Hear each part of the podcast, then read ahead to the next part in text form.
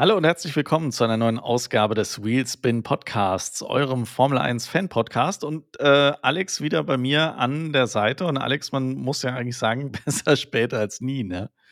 Jo, es ist heute Mittwoch. Also, nee, ihr wisst, normalerweise nehmen wir eigentlich immer montags auf, aber ich glaube, Sascha, diesmal ging es ausnahmsweise bei dir Kappe. überhaupt nicht anders. Genau, richtig. Ich bin beruflich in Hamburg diese Woche und äh, ja, mit viel, viel Terminen voll und mit viel, viel Input hier in, in der Stadt. Und deswegen, ähm, ja, ließ sich das jetzt hier erst ausnahmsweise mal an einem Mittwoch machen. Und anders als sonst bin ich derjenige, der in einem Hotel ist und Alex ist mal zu Hause.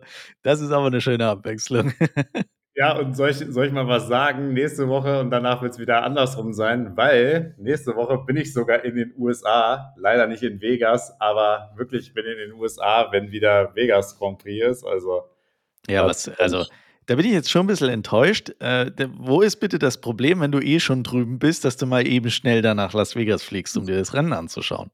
Ja, das habe ich dann beim Management doch nicht ganz durchgekriegt, dass ich das auch noch gecovert kriege. das wäre auch irgendwie ein bisschen frech. Du bist so schon genug unterwegs. Das wäre unfair. Gerade in Las Vegas. Ja, aber cool. Ähm, ja, ne, da freue ich mich ehrlich gesagt auch äh, ziemlich drauf. Nächste Woche Las Vegas Grand Prix.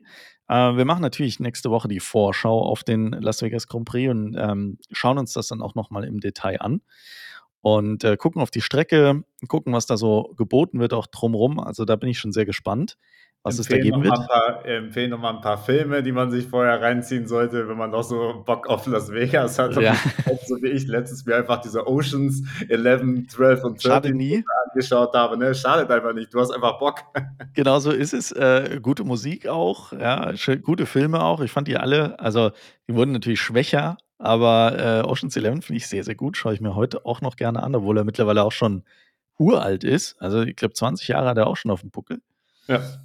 Ja, aber dann kommt man etwas in Stimmung dann auf den Las Vegas Grand Prix. Und ähm, ich bin echt gespannt, was da so an Show drumherum noch aufgefahren wird und wie viel wir natürlich dann auch am TV-Bild von der ganzen Sache mitkriegen. Da bin ich auch sehr gespannt.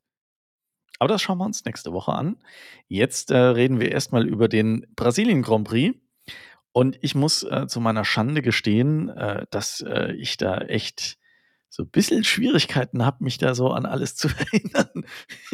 ich habe das nicht live geschaut und ich habe es irgendwie mitten in der Nacht ähm, mir dann Real Life nochmal angeschaut. Alex, ich hoffe, du bist da besser im Bilde als ich. Ja, ich gebe auf jeden Fall mein Bestes. Ich muss gestehen, ich habe das auch unterwegs geschaut in der Deutschen Bahn und es hat sich leider wieder bestätigt, den Empfang kann man echt vergessen. Also wir leben echt im äh, mobilen Hinter Hinterweltland. Also leider war das dann auch ein bisschen abgehakt. Äh, aber wir geben unser Bestes und wir wissen natürlich, wer der Sieger war. Ja, gut, das ist jetzt aber auch äh, wirklich überhaupt gar kein ähm, Problem. Da kannst du ja eigentlich jetzt schon sagen, wer in Las Vegas der Sieger sein wird. Vielleicht, vielleicht, vielleicht. auch nicht. es ist auf jeden Fall, es ist auf jeden Fall so, ähm, dass wir äh, natürlich auch äh, einen Sprint hatten dieses das letzte Wochenende. Ähm, von daher müssen wir uns ja quasi zwei Ergebnisse anschauen, aber es macht überhaupt gar keinen Unterschied, welches Ergebnis du dir anschaust, denn auf Platz 1 steht jedes Mal Max Verstappen. Und was auch auffällt, auf Platz 2 jedes Mal Lando Norris. Das ist doch ganz cool. Ja, also ich fand auch, äh, ne, ähm, Lando Norris hat jetzt wieder gezeigt, nachdem er ja so davor, muss man sagen, ja so 'n schon so ein paar Wackler drin hatte in seinen Rennen und in seinen ja. Qualifyings vor allen Dingen, ne? Auch, äh, wir erinnern uns an Katar zum Beispiel mit Track Limits und so weiter, wo er ja dann auch so ein bisschen ins Hintertreffen gegenüber Oscar Piastri geraten ist. Aber dieses Wochenende hat er eigentlich wieder ganz klar gezeigt, äh, ne, wer so eigentlich die vermeintliche Nummer eins bei McLaren ist und wer auch aktuell der, ne, stärkste Verfolger von Max Verstappen ist im Rennen. Ja. Und vor allem auch mit einem, äh, mit einem doch recht respektablen Abstand, wenn man sich mal das Ergebnis von Oscar Piastri im äh, Sprint anschaut. Auf Platz 10 im Rennen natürlich äh, schwierig zu beurteilen, weil er ausgefallen ist. Aber ähm, ja, es ist offensichtlich, dass hier äh, jetzt Lando Norris besser, ähm, besser an, an momentan mit dem Auto zurechtkommt als Oscar Piastri. Und ich habe gerade Quatsch erzählt, dass äh, Oscar Piastri ist natürlich im Rennen nicht ausgefallen, aber äh, da hinten rumgeguckt auf dem letzten Platz wegen Problemen. Und von daher ähm, kann man das äh, im Prinzip für ihn ja gar nicht werten äh, an der Stelle. Ja.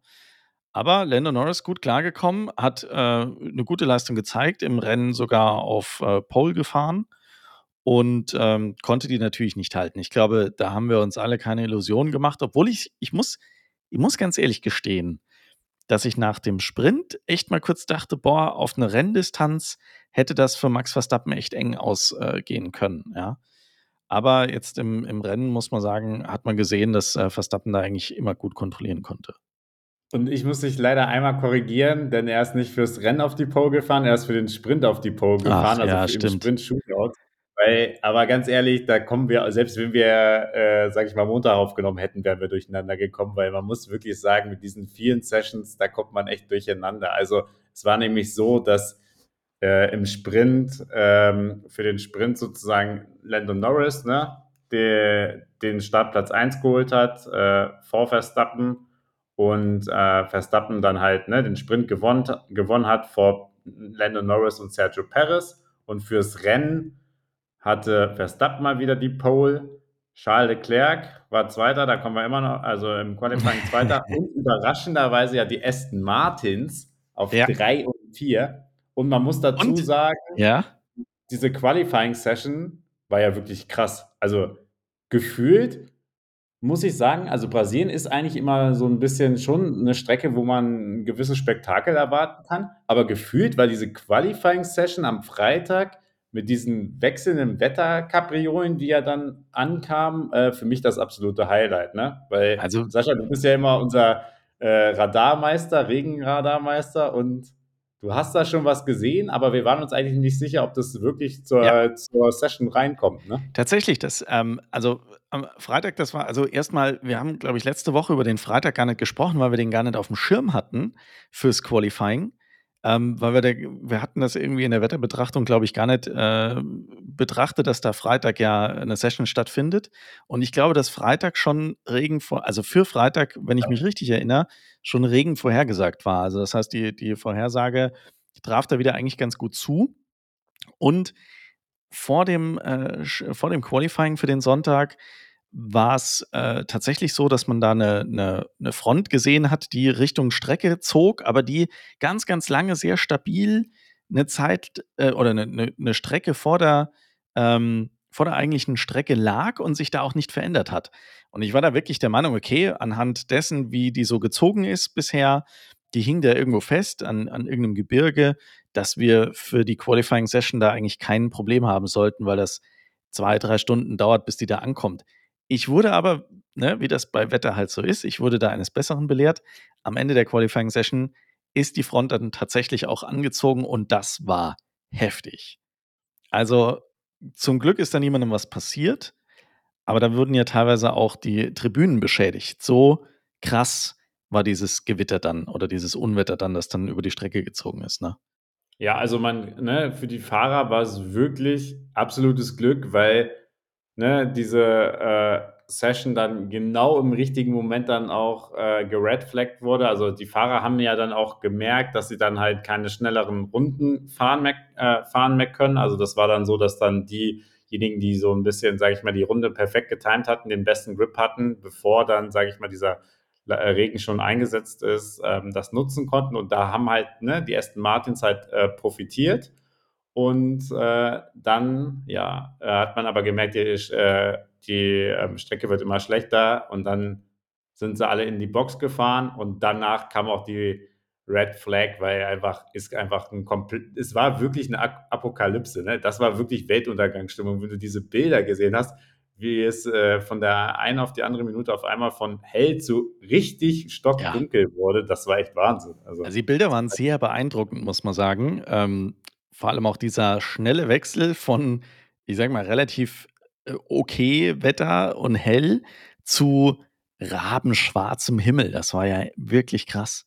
Und äh, das kam am, ich finde, das kam am Fernsehbildschirm echt gut rüber, wie krass das dort eingetrübt hat. Und ich glaube, Max Verstappen oder ich weiß nicht mehr, wer es gesagt hat, aber irgendwer hat gesagt, sowas hat er auch noch nie erlebt.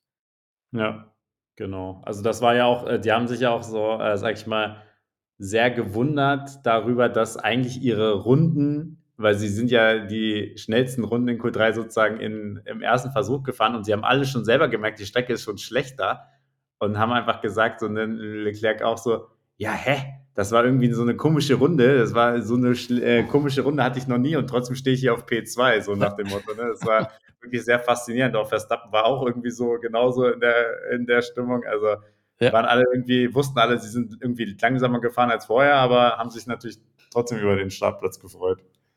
Ja, so ist es. Und ja, am Ende des Tages, wie du schon gesagt hast, äh, mit der Überraschung, dass Aston Martin es da geschafft hat, im Qualifying natürlich auch dem geschuldet, dass dann keiner mehr nachsetzen konnte, aber im Qualifying dann auf 3 und 4 zu kommen. Und im Rennen hm, hat dann, haben dann eigentlich beide, muss man sagen, äh, wirklich eine gute Leistung gezeigt und äh, vor allem die Manöver von und mit Fernando Alonso waren halt wirklich sehr schön. Am Ende mit Sergio Perez wirklich gekämpft. Da hat man mal richtig schön gesehen, welche Unterschiede es macht, wie du welche Kurve fährst, welche Linie du fährst.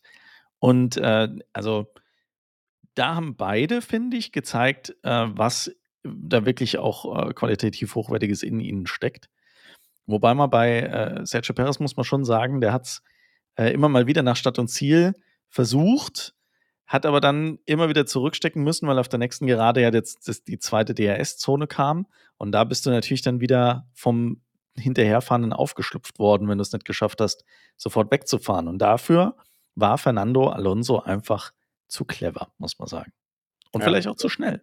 Und das war ja dann auch das, was, was am Ende passiert ist. Ne? Eigentlich war dann Paris vorbei, aber dann hat Alonso genau clever gemacht und diese Situation genutzt, um die, dann an ihn vorbeizufahren. Und dann hat er es ne, am Ende ganz knapp ins Ziel gerettet, muss man ja sagen. Aber für, ich glaube, für Aston Martin und für Alonso war das natürlich auch so eine Genugtuung, gerade nach der äh, ganzen schweren Zeit, die sie ja hatten, wo sie ja wirklich nach diesem äh, überragenden Saisonstart, wo sie ja regelmäßig sogar auf dem Podium waren, dann echt eine richtige Durststrecke hatten äh, über den äh, Sommer hinweg und auch die letzten Rennen. Und jetzt auf einmal scheint es auf jeden Fall, dass zumindest in Brasilien der Aston Martin dann halt auch im Rennen funktioniert hat. Also ne, es war ja nicht nur so, dass äh, im Qualifying hatten sie ja vielleicht ein bisschen Glück, aber da musst du auch erstmal die Autos auf 3 und 4 stellen und dann konnten sie halt auch im Rennen liefern. Ja. Und was ja, also möchtest du noch was zu Alonso sagen? Weil ich wollte dann nur noch. Nee, ich wollte, ich, ich wollte eigentlich nur sagen, ja, dass äh, mich das überrascht hat. Da, also den Freitag, den kann man ja noch mit Glück irgendwie so überschreiben, aber der Sonntag hat dann auch wirklich gezeigt, dass sie es umsetzen können. Ja. Ja, und ich möchte halt wirklich auch mal hervorheben, ne, dass ein Lance Stroll, also er steht wirklich immer viel zurecht in der Kritik und es wirkt ja wirklich immer so, als ob er wirklich lustlos dabei ist ne, und eigentlich keinen Bock hat und so weiter. Aber erstens ne, setzt er im Qualifying äh, dieses Auto ne, auf Platz 3. Also man weiß halt auch damals seine legendäre Pole in der Türkei, ne, äh, auch bei Regenwetter, ne, damals auch im, äh, ich glaube, Force, nee, nicht Force India Racing Point, genau, Racing, Racing Point, Point genau. Pinke. Ähm, ne, also der Mann kann das ja. Also der kann das ja vor allen Dingen so spannend, dass er das dann alles unter so schwierigen Bedingungen dann schafft, ne? Und äh, dann halt noch auch im Rennen da den fünften Platz nach Hause fährt. Ne? Also das ist wirklich aller Ehren wert und so. Und das ist halt immer so, wo man sich eigentlich so schon so ein bisschen sogar aufregt, dass er halt dieses Potenzial, was in ihm steckt, eigentlich zu selten zeigt. Also, weil ich finde, das ist halt eine, schon eine andere Diskussion, als wenn man über Fahrer redet, ähm, die halt wirklich so partout halt ne, schlecht sind oder immer, äh, ja, oder noch nie das Potenzial so zeigen konnten. Aber er kann es ja eigentlich, hat er ja auch in seinen äh, Jugendserien äh, ähm, gezeigt und trotzdem ne, äh, gibt es immer für die Diskussion, ja, warum fährt er eigentlich im Aston Martin so? Und dann gibt es halt genau diese Momente wie in Brasilien, wo man sagt, ja, okay, da kann man jetzt auch verstehen, sogar selbst aus neutraler Aston Martin-Sicht, wenn jetzt, ne, wenn man jetzt sich das mal so wegdenkt, dass sein Vater der Besitzer ist, ja, hat durchaus eine Daseinsberechtigung. Ja, absolut. Und ich kann dann aber nicht ganz nachvollziehen, warum der sonst so unglaublich lustlos ist. Er hat ja offensichtlich dieses Talent, er kann ja wirklich was, aber er irgendwie setzt er das nur selten bis gar nicht um. Ne? Da blitzen ab und zu mal wirklich so Sachen hervor, wo du dir denkst, ja, Wahnsinn, wow, ne? Wo holt er das her? Er kann es ja offensichtlich. Und dann hast du wieder so den Eindruck, der hat aber eigentlich keine Lust. Der will das gar nicht machen. Und das ist schon echt traurig. Das ist verschenktes Talent. Und ich würde, mich würde echt interessieren, wie er da die Sache sieht. Also wie, wie er sich selber sieht. Ob der wirklich Lust hat, Formel 1 zu fahren oder ob er halt das Talent hat, aber eigentlich keine Lust. Mhm. Ja, das ist echt, also ich glaube jetzt, die Saison ne, kann man sich jetzt schenken, jetzt sind es nur noch zwei Rennen, aber es wäre halt mal spannend, wirklich zu sehen, wenn vielleicht dann auch Aston Martin wieder ne, das vernünftige Paket liefert, auch von Anfang an, ob er dann irgendwie, wenn er vielleicht dann auch mal selber rein, gut reinkommt, jetzt hat er ja am Anfang auch diese Handverletzung, das ist ja auch okay, aber wenn er dann halt nochmal solche Ergebnisse direkt von Anfang an liefert, ob er dann halt wirklich auch ein bisschen Gefallen daran findet, okay, ja, ich bin ja regelmäßig vorne in den Top Ten dabei, ne, macht, macht mir Spaß, so habe ich halt weiter Bock, ne? Also das, das wird halt ja, spannend. Vielleicht ist das wirklich was, was ihm fehlt, so diese Erfolgserlebnisse wirklich mal bis zum Schluss, ne? Dass der regelmäßig dann da vorne mit rumfährt und vielleicht blüht er dann auch nochmal auf, ne? Man weiß es nicht, aber auch im Sprint muss man sagen, da war ihr Qualifying deutlich schlechter. Aber die Performance am Ende dann doch ganz gut. Also von, wo waren sie, 16, 17 rum irgendwas? Äh, genau, Lance Stroll auf 17, Fernando Alonso auf 15. Haben sie es dann noch, ich sag mal, fast in die Top 10 ge geschafft. Äh, 11 dann Alonso, 12 dann Stroll. Also auch da wieder komplett äh, durchs Feld quasi gekämpft, um dann natürlich ohne Punkte am Ende des Tages äh, rauszugehen. Aber äh, trotzdem von da hinten nach vorne zu fahren, war schon nicht schlecht. Ja, also Aston Martin für mich eigentlich auch so ein bisschen neben, also ja, Verstappen ist jetzt nicht so, kann man eigentlich gar nicht mehr so als Gewinner des Wochenendes bezeichnen, weil davon geht man einfach aus. Und ja. Norris natürlich ne, hervorzuheben, aber Aston Martin sonst für mich, also sozusagen auch so als Team, weil ne, sozusagen auch beide Fahrer performt haben, echt der, eigentlich der klare Gewinner des Wochenendes. Absolut. Und es wäre natürlich cool, wenn die jetzt an die, ich sag mal, an den Start der Saison jetzt die letzten äh, zwei Rennen sind es jetzt noch, ne? Die letzten zwei Rennen jetzt noch anknüpfen könnten und äh, könnten sich davor noch ein bisschen zeigen, weil dann hätten wir schon eine sehr interessante Konstellation mit Ferrari, wenn sie es denn mal schaffen, auch die Autos ins Ziel zu bringen, mit Mercedes, die mal gut, mal schlecht sind, mit McLaren, die gerade ja, ein absolutes High haben und auf einer Welle reiten und das hoffentlich dann auch noch ins nächste Jahr retten können. Und dann noch Aston Martin. Das wäre natürlich klasse. Und eins muss man ja auch sagen, da blitzt ja ab und zu auch noch ein weiteres Team auf, das da Alpha Tauri heißt. Und ja. die schaffen es ja eventuell auch durch die engere Kooperation mit Red Bull in Zukunft noch weiter nach vorne. Ja, also. dann hast du ein echt spannendes Verfolgerfeld hinter, hinter Red Bull. Ja, ist halt ein bisschen traurig, dass man immer so, so reden muss ne? und dann immer Red Bull ausblenden muss. Also, ich meine, ne, wäre halt schöner, wenn man das mit einschließen würde, aber ja, an dem, Zeit, an dem Punkt sind wir einfach leider noch nicht. So ist das halt. Nee, und das ist auch okay. Also, ich finde das auch gar nicht schlimm. Ja, dass du das sagst, ist mir schon klar. Solange dahinter Action ist, kann Max Verstappen gewinnen, die Welt ist in Ordnung. Und auch Sergio Perez hat ja, ähm, hat ja eigentlich ein gutes Wochenende gezeigt, ne? Ja, also war eigentlich mal jetzt mal wieder so ein bisschen das, was man eigentlich von ihm erwartet, ne? Also genau.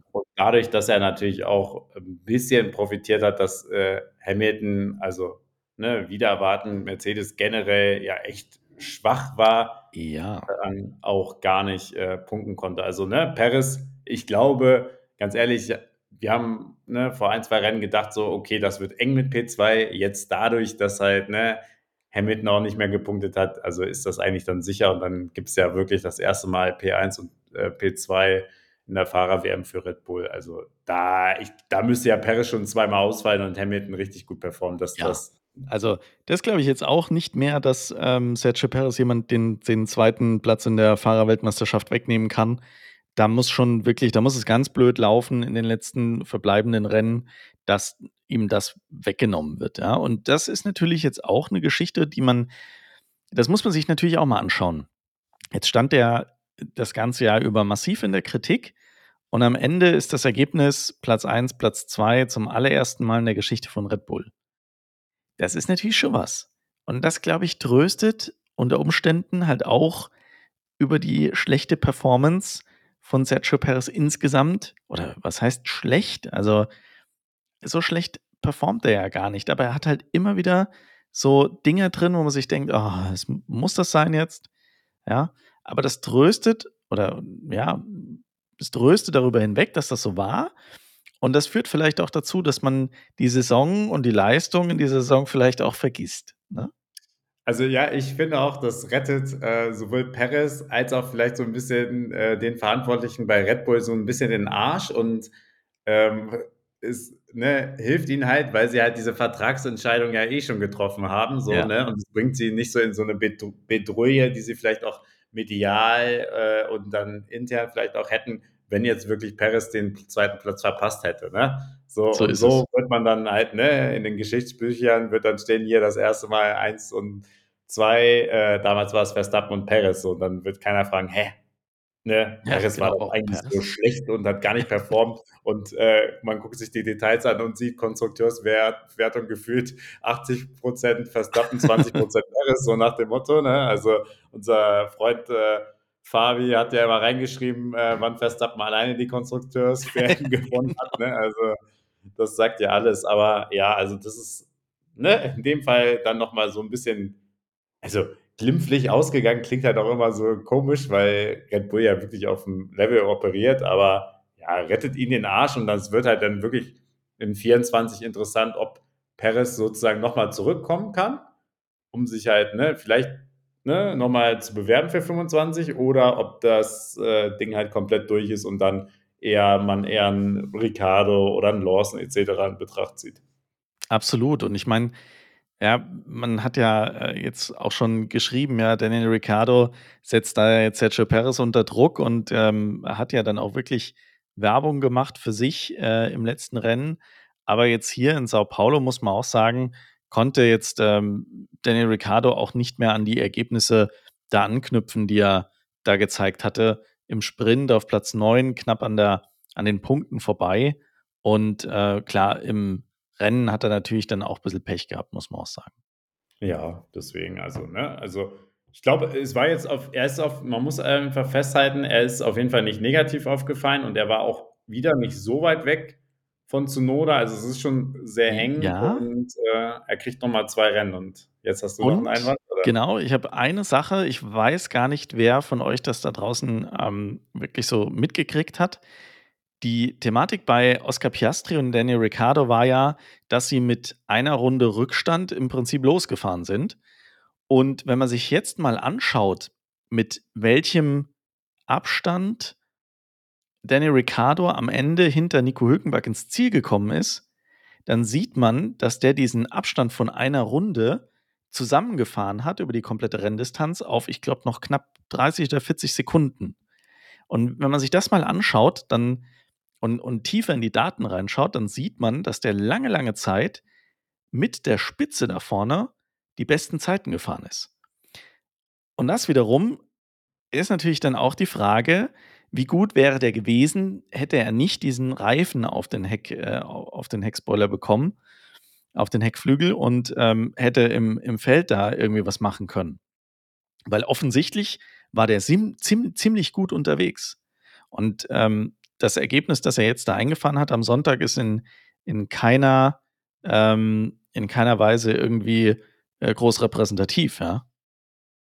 Ja, also stimme ich dir absolut zu. Also, ne, das zeigt ja wirklich, dass er dieses äh, Feuer vielleicht wieder gefunden hat und äh, nächstes Rennen wird sowieso besonders. Und wenn er da, ne, wenn er das sozusagen noch meistert und Abu Dhabi kennt er ja erst recht, äh, ne, also dann wird er auch mit ordentlich Rückenwind dann in 2024 rein, reinkommen. Und wenn dann, ne, wie du sagst, vielleicht die äh, Zusammenarbeit zwischen Alpha Tauri und Red Bull noch ein bisschen enger wird und die noch ein bisschen mehr profitieren können, dann ist das halt auch jemand, der, ne, der durchaus regelmäßig in die Top 10 fährt und äh, dann bewirbt er sich natürlich auch entsprechend für Red Bull. Und dann ne, muss ich dann Red Bull irgendwann fragen, ja, ja wollen wir den nicht aufnehmen? Und da gab es ja auch in der, ähm, äh, gab es ja auch den, in, den, in den letzten Wochen die, diese Gerüchte, dass es wohl in den Verträgen oder dass die Verträge sowohl von Alpha Tauri als auch von Red Bull auf Red Bull laufen und man da wohl beliebig hin und her wechseln könne. Jetzt habe ich wieder gelesen, dass das alles gar nicht stimmt, dass das schon teambezogene Verträge sind und man nicht so einfach äh, jemanden von A nach B schicken kann. In der Vergangenheit wurde es aber ja öfter gemacht. Also ich meine, eine gewisse Un Unsicherheit ist für Sergio Perez da definitiv noch drin. Ich glaube, äh, dass das Red Bull durchaus ganz einfach machen könnte. Die sind ja auch nicht blöd. Die haben zwar in der Vergangenheit die Teams immer bewusst auseinandergehalten, aber ich kann mir durchaus auch vorstellen, auch gerade weil Dr. Helmut Marko ja für beide Teams derjenige ist, der die sportlichen Entscheidungen trifft, dass man die Verträge so gestrickt hat, dass man da hin und her wechseln kann. Ja, und ähm, dann kann man natürlich auch relativ schnell sagen, ja komm, Daniel zu Red Bull, Sergio zu Alpha Tauri, das wird aber aus meiner Sicht sehr wahrscheinlich davon abhängen, wie Sergio Perez am Anfang der Saison 2024 performt. Also ich glaube, der wird am Anfang auf jeden Fall noch im Red Bull sitzen. Die Frage ist, wie lange. Genau. Da stimme ich dir auch zu mittlerweile. Also das sehe ich genauso. Aber welches Team eigentlich so ein bisschen als, naja, nicht Geheimfavorit, aber schon so als wirklicher Favorit gehandelt worden war für Brasilien, äh, weil sie auch immer in den letzten Jahren echt gut performt haben, nämlich die Freunde von Mercedes. Und äh, wenn wir uns das Ergebnis anschauen und das Rennrevue passieren lassen, also das war mal gar nichts, ne? Also im letzten Podcast habe ich ja gesagt, ich halte Mercedes dafür ein wirklich sehr konkurrenzfähiges Auto weil ja auch die letzten Jahre gezeigt haben, äh, dass da wirklich was geht. Und gerade George Russell, der im letzten Jahr gezeigt hat, äh, trotz einer sonst insgesamt recht mauen Leistung von Mercedes, dass sie in, gerade in Brasilien nochmal glänzen können und, ein Ausrufezeichen setzen können. Deshalb war ich fest davon überzeugt, dass das auch dieses Jahr in Brasilien der Fall sein wird. Und da wurde ich echt herb enttäuscht, muss ich wirklich sagen. Im Rennen am Ende nur ein Ergebnis von Platz 8 für Lewis Hamilton und äh, ja, okay, äh, wo war George Russell dann äh, ausgeschrieben? Genau, richtig. Also, genau, das äh, ist natürlich jetzt nicht unbedingt das Gelbe vom Ei, muss man sagen. Ja, und also die äh, Kritik von Toto Wolf äh, war sehr deutlich da, äh, danach. Und äh, also ich glaube, die waren wirklich richtig ernüchternd nach dem, äh, nach dem Rennen, weil sie sich halt das ganz anders erhofft hatten. Und das war ja auch schon, schon ein gewisser Rückschlag. Äh, können froh sein, dass äh, Ferrari auch nur mit einem Auto ins Ziel gekommen äh, ist. Sonst hätten sie halt auch äh, ne, Richtung äh, P2 in der Konstrukteurswertung. also dann wäre es nochmal richtig eng geworden dort. Ja. Also. ja, und auch das Ergebnis vom Sprint ist meiner Meinung nach jetzt auf dem Papier vielleicht besser mit George Russell auf 4 aber wenn man sich dann den Sprint nochmal Revue passieren lässt und guckt, wie viel Abstand da auch zwischen Sergio Perez und George Russell am Ende des Tages gewesen ist, dann muss man auch sagen, das lief da auch schon nicht so gut. Ja, ja und es ist halt ein. Mercedes ist dieses Jahr echt wirklich so eine Wundertüte, wo man dann denkt, ne, sie könnten, denen liegt wieder die Strecke und sie sind wieder auf einem guten Weg und auf einmal kommt wirklich so ein krasser Aus Ausreißer wieder nach unten, ne? Also, das ist halt wirklich so dadurch, dass Mercedes so, ähm, jahrelang immer dominant war und, ne, eigentlich so einen guten Eindruck auch gemacht hat durch diese ganze Teamstruktur und Teamchemie, ist das jetzt echt also, so ein bisschen seit letztem Jahr ist das echt, äh schon äh, ja, kritisch. Und da kann man sich auch natürlich die Frage stellen, liegt das jetzt ne, auch an diesen ganzen Abgängen, die sie ja hatten? Ne? Mit Andy Cowell hat sie ja angefangen äh, als Mo Motorenguru, äh, sage ich mal. Ne? Ob dann jetzt irgendwie sich gerade bewahrheitet, ja, okay. Ne? Also Toto Wolf ist zwar ein guter Leader, aber ne, er braucht halt diese ne, starken anderen Persönlichkeiten, starken anderen Experten. Und wenn die jetzt reihenweise abgewandert sind, dann ne, fehlt auch das Know-how Absolut. Ähm, ich habe es mir, die Woche habe ich es mir irgendwann gedacht, das einzig Gute für Toto Wolf ist tatsächlich, dass er Miteigentümer des Teams ist. Sonst würde der wahrscheinlich schon längst als Teamchef in der Kritik stehen und ja. vielleicht sogar seinen Job verlieren. Ja, also, ne also, ne, guck dir Beispiel Ferrari an. Klar, das ist immer 'n bisschen an andere Mentalität, aber wenn das ne, also, man muss sich ja angucken, von welcher Flughöhe die kommen, ne? Und wenn das so weit runterging, ne, also, bei Ferrari und anderen Teams wurde da sogar schon gehandelt, also Ja, vor allem, ich meine, äh, guck mal, jetzt hat man, äh, in einem Jahr die Entscheidung getroffen, dieses, äh, Konzept so zu bauen, wie man's gebaut hat, hat damit keinen Erfolg gehabt und hat im Folgejahr dann das Konzept wieder so auf die Beine gestellt, ohne es zu verändern und hat wieder keinen Erfolg. Also, beim 1. Mal hat man da wahrscheinlich noch sagen können: „Ja, okay, drücken wir mal 'n Auge zu, ja, aber ist nicht cool.“ Und wir wissen aber, es war 'n Fehler und wir ändern das jetzt. Aber dadurch, dass das jetzt irgendwie das 2. Mal schon so passiert ist, muss man ja wirklich sagen: „Hm“ ja, und ich meine, die Konsequenzen hat man bei Mercedes ja auch gezogen, ja, muss man ja sagen. Hinter den Kulissen ist ja da, äh, auch derjenige, äh, gegangen, der für die Konzeption dieses Autos verantwortlich war. Und ich weiß gar nicht, das ist offiziell, glaube ich, als, ähm, ja, ähm, Kündigung von von seiner Seite aus Ja, deklariert klar. worden, aber meine, jede jedem müsste eigentlich klar sein, dass nach 2 erfolglosen Jahren mit dem Konzept, äh, klar war, dass, ähm, ja, derjenige jetzt gehen darf, der für dieses Konzept verantwortlich ist, ne? Ja, du weißt ja, wie das läuft, ne? Gibt 'ne Abfindung, äh, Ja. da wird dann noch mal 'n bisschen verhandelt, dann wird dann gesagt: „Ja, okay, ne, stell das mal so dar als deine Kündigung Ja. und, äh, zack, hier noch, ne, Prämie und fertig“, so nach dem Motto. Äh, genau. So läuft's, ja, und, äh aber trotzdem, ich glaube, die Kritik wäre da an Toto Wolff deutlich, äh, lauter, wenn er nicht, äh, Eigentümer wäre.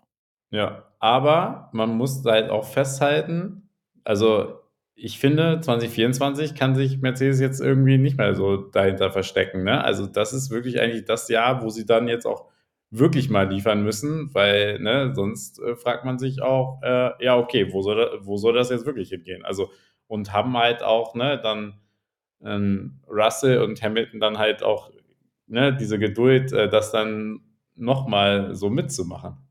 Ja, ich meine wie gesagt, einmal kannst du das machen. 'N 2. Mal ist eigentlich schon schlimm Ja. genug. Und wenn sie's jetzt 2024 nicht hinkriegen, das Konzept dahingehend zu verändern, dass man wieder vorne konstant mitfährt, dann wird's au auch echt schwierig. Ich meine, dann kann man noch darauf hoffen, dass durch die Reglementänderung 2026 dann irgendwas passiert und man wieder vorne mit dabei ist. Aber das ist ja nicht garantiert. Vielleicht kommt dann irgend 'nen Hinterbänkler-Team und hat den großen Wurf und ist dann vorne mit dabei. Und dann ist man wieder gu guckt man wieder, äh, irgendwie blöd, ne? Das ist schon nicht ungefährlich. Ja. Also, da muss was passieren. Das, ähm, ist ganz klar. Es wird sch 2024 definitiv spannend. Ja, die Formel 1 ist immer spannend und bietet immer Das stimmt. immer Stoff für Geschichten, auch wenn Red Bull dominiert, aber dahinter Ja. tut sich ja einiges. Ja, dann lass uns Ja. doch mal über eine der Highlight-Geschichten an diesem Wochenende reden. Lass uns mal über Ferrari sprechen. Ich wollte grad sagen, aber Ferrari glänzt auch nicht mit, äh, voller mit voller Stärke, muss man ja leider sagen. Also, Ja, bitte, was war war denn da los? Hast du mit es war Maranello schon telefoniert, was was da jetzt das Problem war? Sie Ja, alle mal ciao rund gemacht? ja, ciao ragazzi und so, habe ich nur Ja, gehört. ja. Ach ja, ne? Also, es war gefühlt, äh, wie immer das Gleiche. Leclerc, äh, ne, brilliert im Qualifying, holt dann 'n guten 2. Platz raus, mit dem er wirklich, glaube ich, im Rennen hätte was erreichen können, also 'n Podium, ne? Wenn man jetzt sieht, der Aston Martin mit Alonso war auf'm Podium. Also, das war durchaus realistisch auch für für 'n Leclerc und, äh, ja, dann sieht man nur die Bilder in der Einführungsrunde und zack, Leclerc in der Mauer. Und dann dachte dachte ich im 1. Moment: „Okay, shit, hat er das jetzt selber verschuldet“, ne? Weil es gab ja in der Vergangenheit wirklich auch mal so was und dann dachte ich mir: „Ne, doch nicht in der Einführungsrunde, nicht er.“ Ja, und dann gab's ja die äh, das Teamradio, äh, wo es, ne, irgendwie um Hydraulik. Probleme ging. Äh, 'ne offizielle Bestätigung gab's, glaube ich, nie. Ich glaube, man will vielleicht das auch 'n Ja. bisschen verschwei verschweigen, Es also, war sehr verklausuliert, ne? Also, Ja. irgendwie hat, äh, Leclerc dann nachher gesagt, ganz kleinlaut so: „Ja, ne, Hydraulik war's nicht, wohl irgendwas am Motor“, aber ja. Mehr wollen sie da jetzt nicht sagen. Vielleicht ist das denen auch zu peinlich. Also, meine, im Endeffekt jetzt ist es eh egal. Ich meine, in dieser wenn, ne, so was jetzt passiert, dann halt in dieser Saison ist halt schon wieder bitter, dass es wieder Leclerc mit irgendwas betrifft. Also, muss man leider schon so sagen, dass er natürlich, ne, eigentlich also, meistens die besseren Leistungen zeigt, aber irgendwie am Ende dann trotzdem wieder unterm Strich mit weniger Punkten als Sainz dasteht, weil Sainz dann, ne, unauffälliger ist und, äh, dann die ja, die das mitnimmt, was so der Ferrari hergibt, aber auch nicht darüber hinaus. Und ja, also, wie ich's eben schon gesagt hatte, dieses Wochenende war sogar die Chance, P äh, P2 anzugreifen in der Konstrukteurs-WM, weil Mercedes halt auch nicht brilliert hat. Ähm, muss man jetzt mal schauen, wa was kommt. Also, Las Vegas, da kommen wir nächste Woche zu. Das könnte wirklich noch mal 'n Rennen sein, was Ferrari liegt, weil das ne, lange Geraden, äh, kalte Temperaturen, das ist eigentlich genau das, was der Ferrari mag. Ja. Also, da, äh, ja, könnt ihr euch freuen auf das Tippspiel. Ich ich schaue mal ich parallel, wir sind ja im Casino. Ja, genau, richtig. Da also, wenn wenn wir irgendwo, ähm, Risiko tippen, dann bitte da. Ja, in Las Außerdem Vegas, da tippen wir alles. außerdem haben wir da sowieso keine Ahnung, was passiert. Von Ja. daher wird es äh, wird es sowieso egal sein. Ja. Aber weil's mich jetzt grade interessiert, schaue ich jetzt schon mal, äh, nach, wie denn das Wetter da aktuell ist. Ja, schaust du jetzt nach am, äh, Mittwoch Ja. Ja, das finde ich auch herrlich und vor Dingen aus Las Vegas, was ja auch richtig bekannt ist für so große Wetterkapriolen und Regengebiete und sonst was. Also Ah, mein Gott, ich meine jetzt so ganz generell, ne, um mal 'n Gefühl dafür zu kriegen, was da so momentan die Temperaturen sagen. Aber das finde ist, auch äh herrlich. Also, man merkt auch einfach, dass unsere Aufmerksamkeit bei Brasilien dieses Wochenende leider nicht so groß war, weil wir bei Vegas wieder landen, ne? Ja, Es das stimmt. Aber wir kommen gleich wieder zurück, nur ganz schnell. Also, momentan ist es da, ähm, äh, jeden Tag sonnig bei 21 bis 23 Grad. Ähm, nachts allerdings kühlt's dann schon ab auf, äh, ja, bis zu 7 Grad. Ja, Also und wir fahren ja in der Nacht, also sehr spät genau. fahren. Also, da kann's also, da da ist es schon außergewöhnlich kühl. Da müssen die Jungs, ähm, mal sich bisschen wärmer anziehen. Ja, definitiv. Also, ja, ähm, ne, um wieder zu Brasilien zu kommen, ja, was soll man sagen? Ferrari war halt Ferrari-like, äh Shit happens. Ja, ich war ja auch wirklich ich muss sagen, ich war halt auch schon bedient, dachte mir auch so: „Ja gut, fängt ja super an, äh, habe ich jetzt überhaupt noch Bock, das Rennen zu gucken?“ Weil irgendwie, ne, also, wenn das so schon losgeht, man erwartet ja schon nicht so viel, aber dann, dass er halt nicht starten kann, ist halt wirklich extrem bitter gewesen, aber gut. Was willst du machen? Ja, Ähm ich muss ganz ehrlich sagen, als, äh, ich ihn da habe, äh, stehen sehen, habe ich gedacht: „Das kann doch wohl nicht wahr sein, das gibt's doch nicht.“ Hat der das Ding jetzt wirklich weggeworfen? Ich war wirklich, äh, 100 % der Überzeugung, der hat's irgendwie geschafft, in der Einführungsrunde sein Auto wegzuwerfen.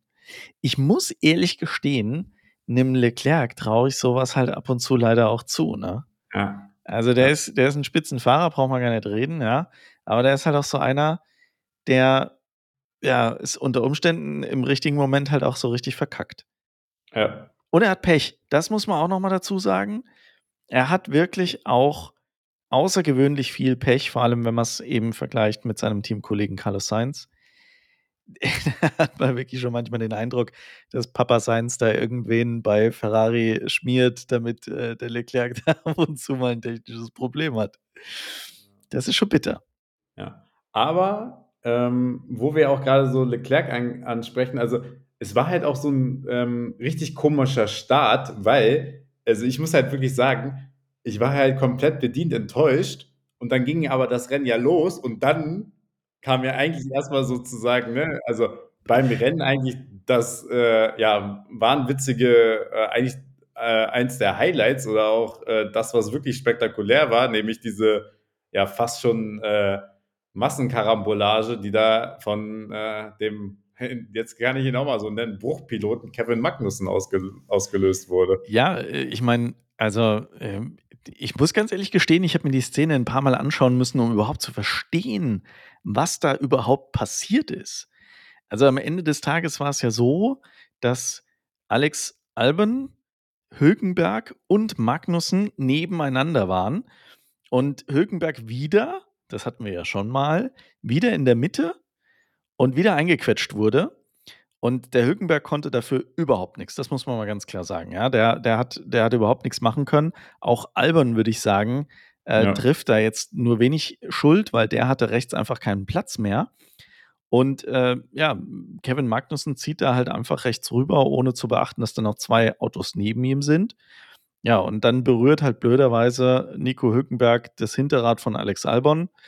Und ähm, ja, die, der äh, dreht sich dann weg und crasht fairerweise, muss man sagen, dann in Kevin Magnussen, sodass äh, es auch für den zu Ende war.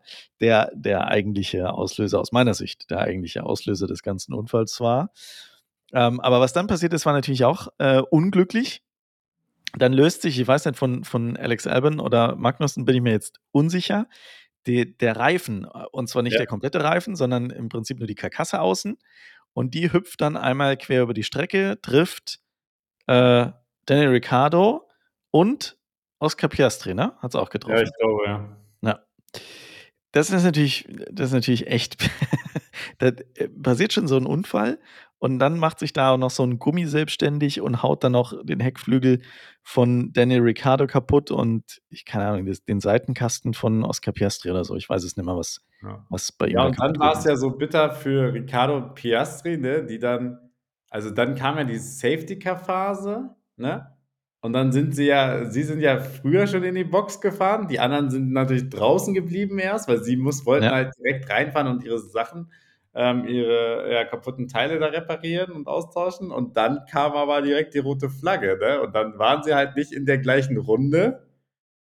Super und dementsprechend hatten sie dann auch die Runde Rückstand. Ja, also klar, für beide war da eh nichts mehr zu holen, da muss man, muss man ganz klar sagen. Aber ähm, ja, äh, eine Runde Rückstand war da natürlich schon echt die Höchststrafe.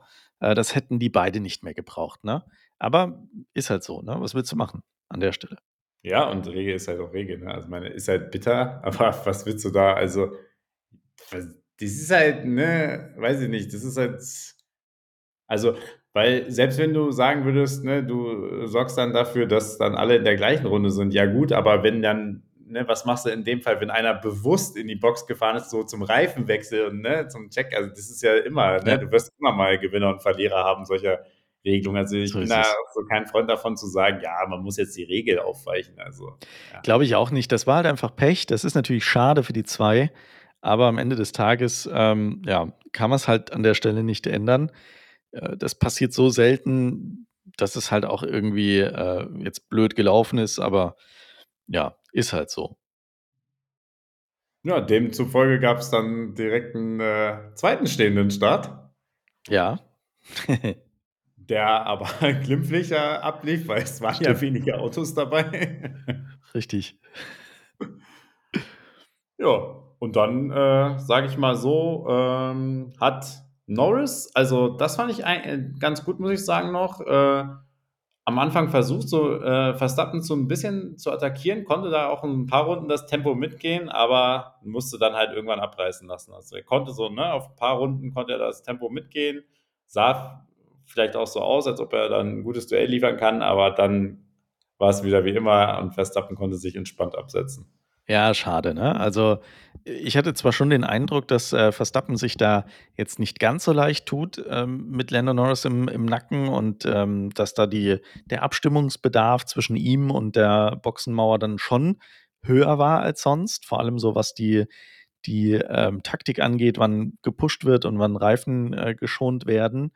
Aber unterm Strich muss man da sagen, auch wieder super kontrolliert von äh, Max Verstappen und insgesamt die Red Bulls einfach an diesem Wochenende wieder gut unterwegs, was einfach auch das Ergebnis von Sergio Perez zeigt. Und ähm, da haben wir uns, glaube ich, ein bisschen mehr erhofft. Auch von der Pole von Lando Norris, aber ja, mein Gott, ähm, sind wir froh, dass äh, der McLaren jetzt so fit ist, dass er da regelmäßig äh, hinter Red Bull irgendwo ins Ziel kommt ähm, und ab und zu mal dem Max Verstappen irgendwie in die Suppe spuckt, wenn es um die Pole geht. Ähm, schauen wir mal, wie es nächstes Jahr wird. Hoffentlich bleiben die auf so einem Niveau und können da weiter mitkämpfen. Das wäre sehr schön. Ja. Sonst ähm, überlege, also wie gesagt, ne, also wir beide tun uns ja wirklich so 'n bisschen schwer im Revue passieren so. lassen des Rennens. Deswegen überlege ich grade, ob mir noch irgendwas, ne, Man Besonderes man aufgefallen merkt auch einfach jetzt, Alex, dass die Saison schon sehr lange Ja. geht, ne? Ja. Das muss man ja schon auch mal sagen. Ähm, Ja. auch wenn wir uns auf die letzten 2 Rennen jetzt noch freuen und vor allem, ne, haben wir jetzt auch schon gesagt, auf Las Vegas. Aber, äh, du merkst einfach, hey, es ist grade auch mit der Situation, dass Red Bull ja so dominiert und Max Verstappen im Prinzip jedes Rennen gewinnt, ähm, ist es einfach wirklich, äh, ja, anstrengend. Ähm, und Ja. man man spürt das am am Ende des Tages auch, ja. Ja. Ja, man ist se selbst anstrengend für 'n Fan, muss man muss man wirklich sagen. Also, ne, man freut also, natürlich bin ich ne, freuen wir uns immer über jedes Rennen und Wochenende und, äh, sagen auch so: „Ja, okay“, ne? Also, das ist ja auch so von jedem so 'n bisschen Ansichtssache, ob man sagt, ja, man ist man will 20 Rennen oder 25 Rennen und so. Ja. Ich nehme das sowieso, wie's kommt und, äh, freue mich dann immer über jedes Rennen und so, aber klar, so im Nach nach in der Nachbetrachtung, äh, grade bei so was und grade wenn man dann vielleicht auch grade nicht so die Möglichkeit hat, das Rennen jetzt, äh, 100 % konzentriert zu verfolgen, dann wird's ja noch schwieriger, ne? So Also ist es. Und ich finde grade an so 'nem Sprintwochenende also klar, natürlich können wir jetzt, äh, diskutieren, braucht's 'nen Sprint überhaupt? Ich finde, das Wochenende war jetzt für 'n Sprint wieder wieder gut. Ich Ja. finde grundsätzlich das schon spannend, wenn, ähm, die Trainingszeit begrenzt wird und die Teams relativ wenig Daten haben, um 'ne Strategie aufzusetzen und die Autos abzustimmen, weil das einfach auch bissel das das Feld, äh, so durchmischt.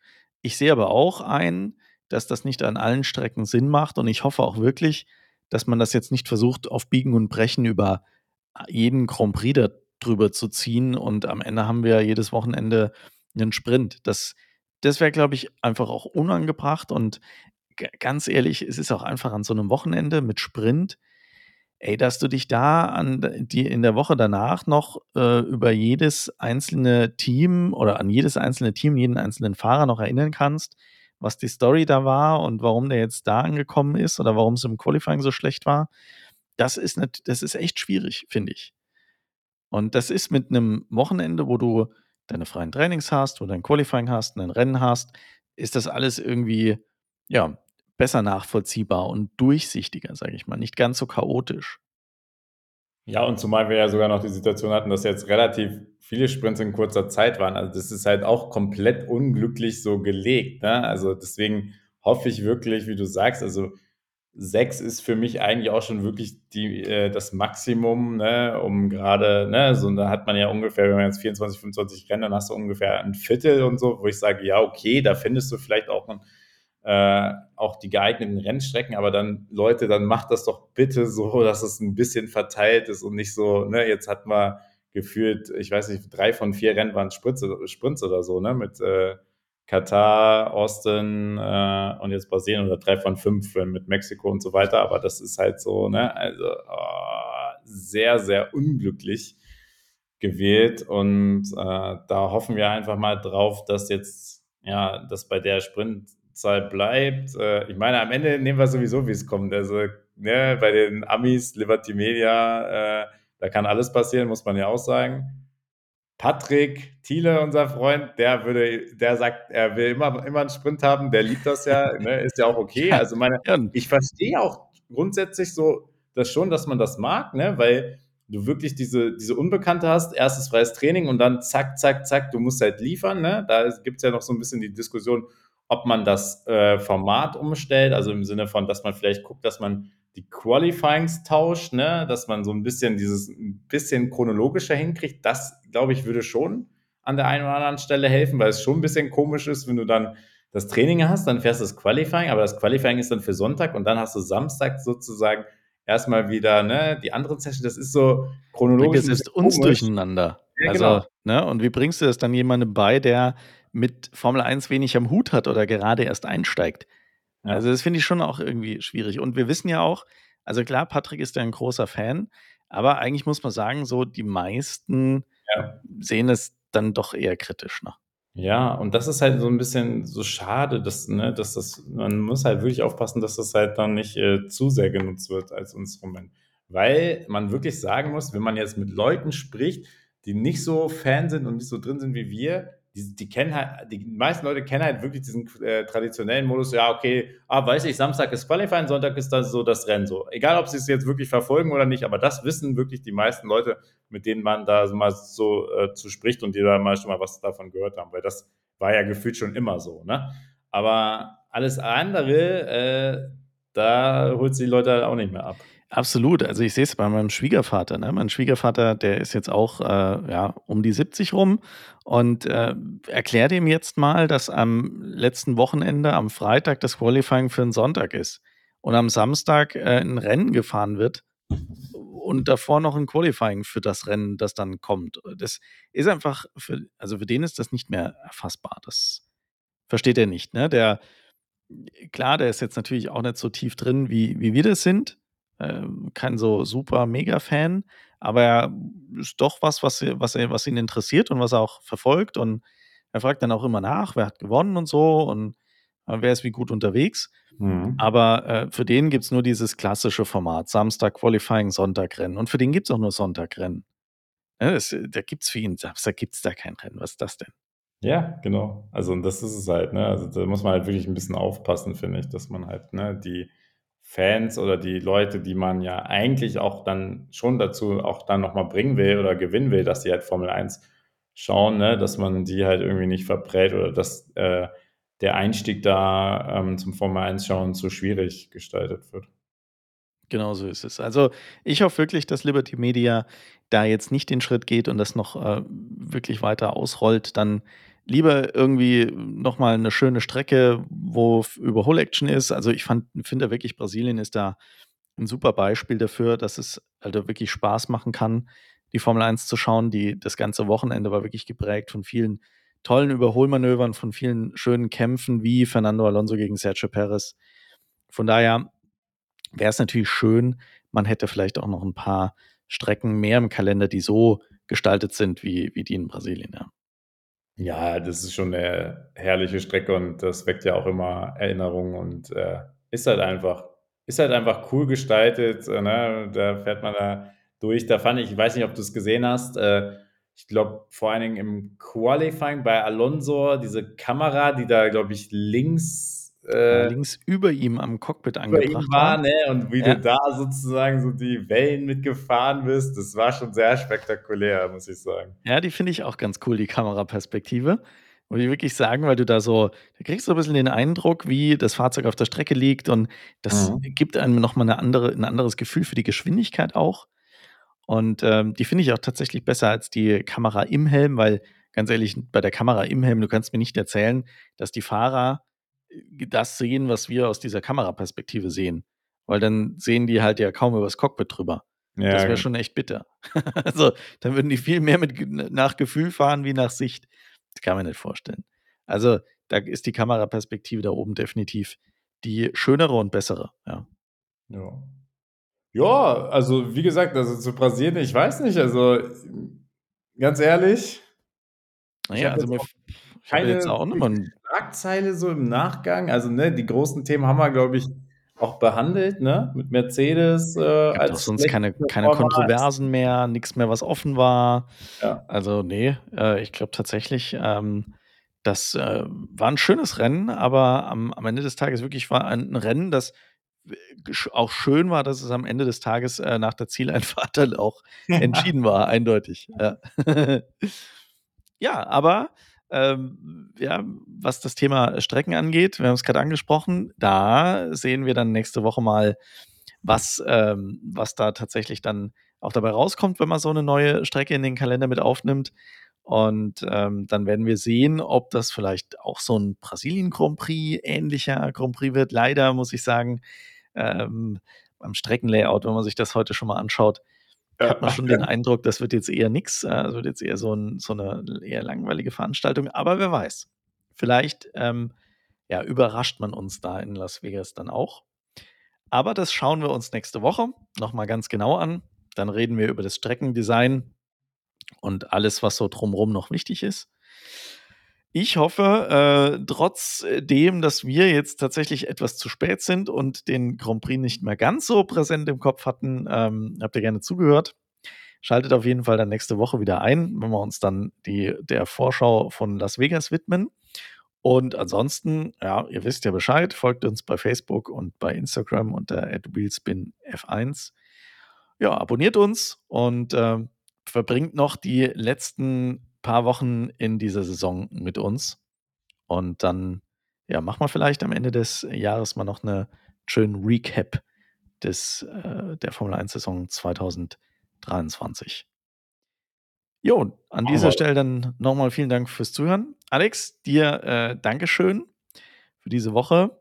Ich sage Moin Moin aus Hamburg und wünsche euch äh, noch eine schöne Woche und ja, bis nächste Woche. Macht's gut. Viva Las Vegas. Bis nächste Woche. Yeah.